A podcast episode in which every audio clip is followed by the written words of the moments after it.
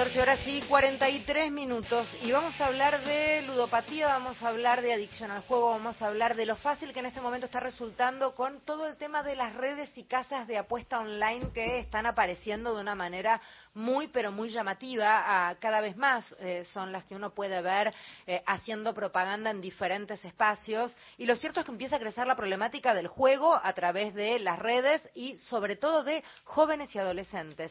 En línea está la psicóloga especializada en ludopatía y otras adicciones, Débora Blanca. Eh, gracias por atendernos. Débora Federica País te saluda. ¿Cómo va?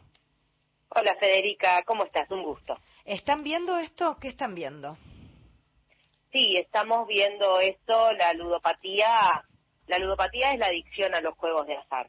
Viene creciendo en todos los últimos años largos. De hecho, se nombró la ludopatía como la adicción del siglo XXI. Eh, pero lo que está ocurriendo en estos últimos años, eh, ultimísimos, es el, crecimiento del, de la ludopatía o del consumo problemático, porque no siempre estamos hablando de, una adicción, sino, viste, de, de, un jugar de más en pibes muy jóvenes a partir de la legalización de las apuestas online. Acá en nuestro país se legalizó eh, a fines del 2020 sea, 2020, pandemia, cuarentena, se produjo un fenómeno inédito que fue que por ocho meses aproximadamente los casinos y los bingos estuvieron cerrados, los mm. establecimientos, por supuesto, como todo estaba cerrado, pero digo, esto fue inédito porque estamos hablando de casinos y bingos que están abiertos los 365 días del año y las 24 horas. Sí, casi con reglas propias, te diría. Exactamente, exactamente. Entonces, lo que pasó, para quienes nos especializamos y trabajamos con, adictos al juego, con sus familias, es ver qué estaba pasando ahí con una abstinencia forzada, porque los adictos a sustancias en la cuarentena quizás sí podían tener cierto acceso, no sé, al alcohol, al tabaco, con dificultades, pero bueno, en algún momento eh, había posibilidades, pero los adictos al juego no. Entonces, muchas personas conocieron en la cuarentena la posibilidad de jugar online de apostar online. Y a finales de ese año se legalizó. Eh, con la legalización, por supuesto, siempre es este borde, viste, que bueno, entre lo clandestino, lo legal, por supuesto, suele preferirse lo legal, pero claro, ahí eh, lo que empieza a permitirse, por ejemplo, son las publicidades.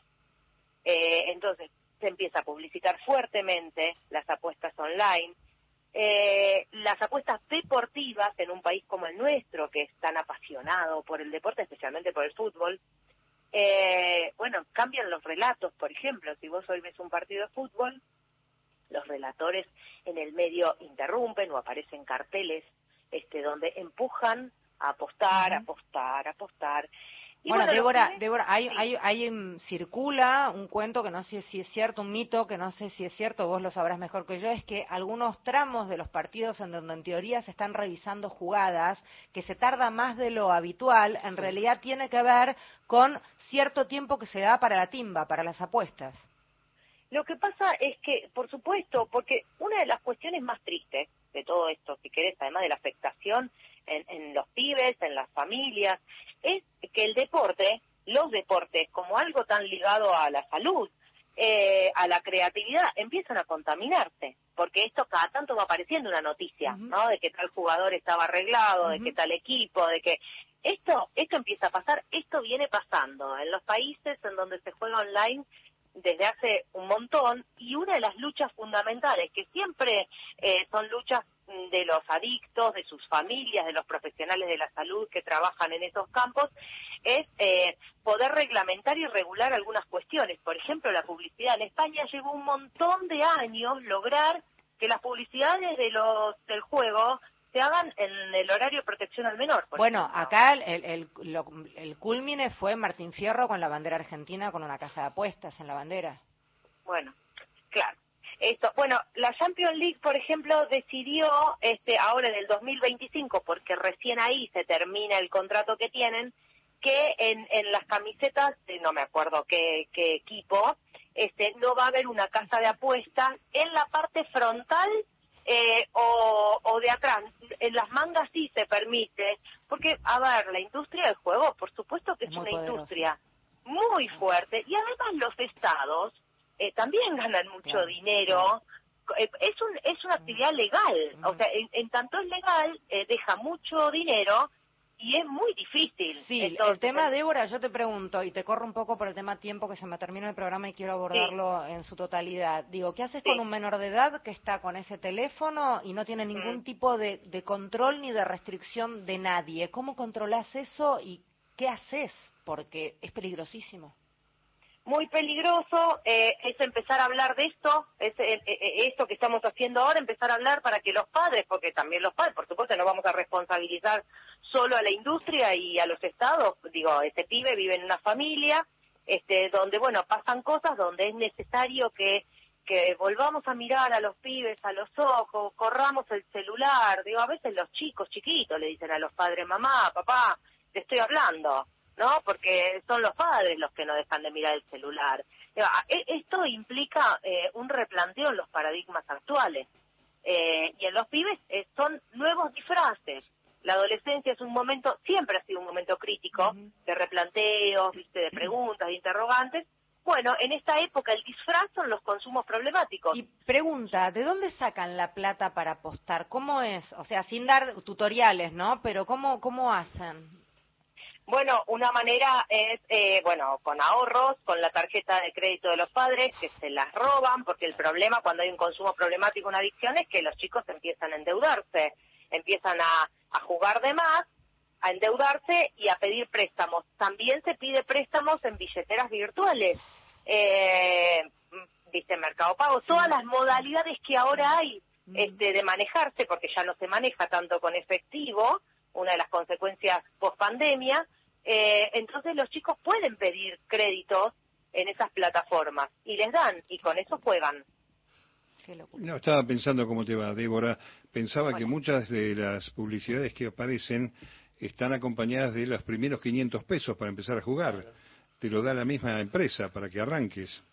Y el primero te lo regalan, el segundo te lo venden, ¿no? Eso, esto eh, eh, es, es es universal, globalizado, es la historia de la humanidad. Eh, estamos en un sistema, eh, digamos, sistema capitalista donde una de las cosas interesantes de los pibes hoy es que hablan de ganar guita, ganar plata, no de trabajar.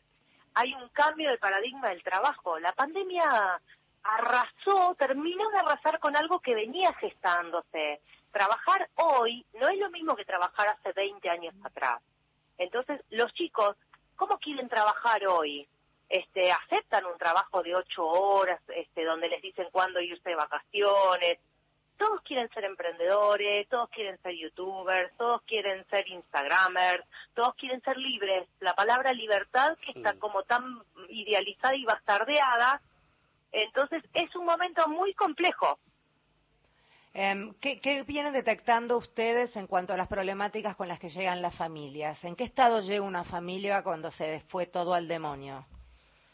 Bueno, en general está, está bueno esto que, preguntas porque es la familia siempre la que, sea con pibes o sea con, adultos. En las adicciones es el familiar el que detecta porque justamente el adicto cree que puede manejar eso que le pasa.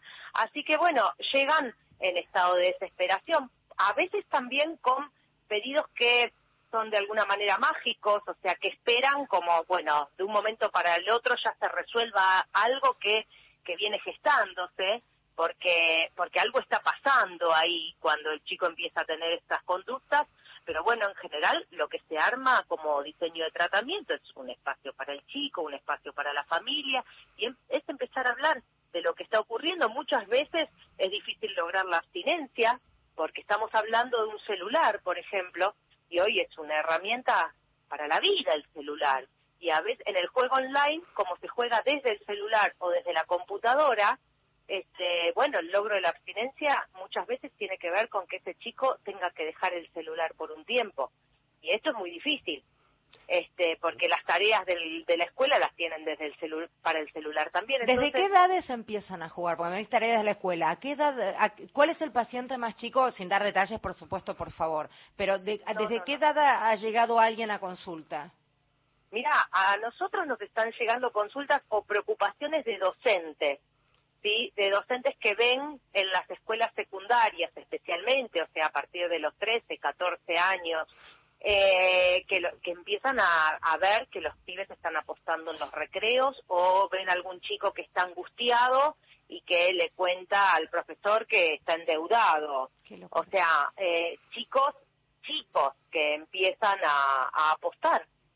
Quizás la única salida, este, eh, Débora y Fede, digo, sea aquella que se usó con Al Capone, ¿no?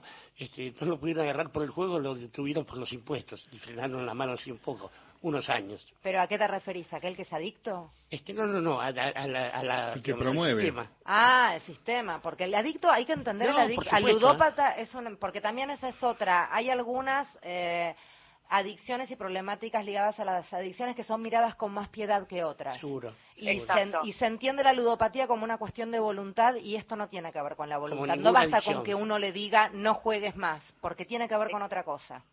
Tal cual, eso está buenísimo, no es un vicioso. Eh, todavía la ludopatía está muy asociada a la figura del vicio. El juego es un vicio. Cuando hay una adicción hay una patología y ya hay alguien que se enfermó de eso. Y es una adicción como cualquier otra y muchas veces más grave porque eh, es legal. Es más fácil el acceso. Es muy difícil, exactamente. Débora, ¿dónde puede contactarse la gente para, para consultar, en fin, o informarse más sobre este tema?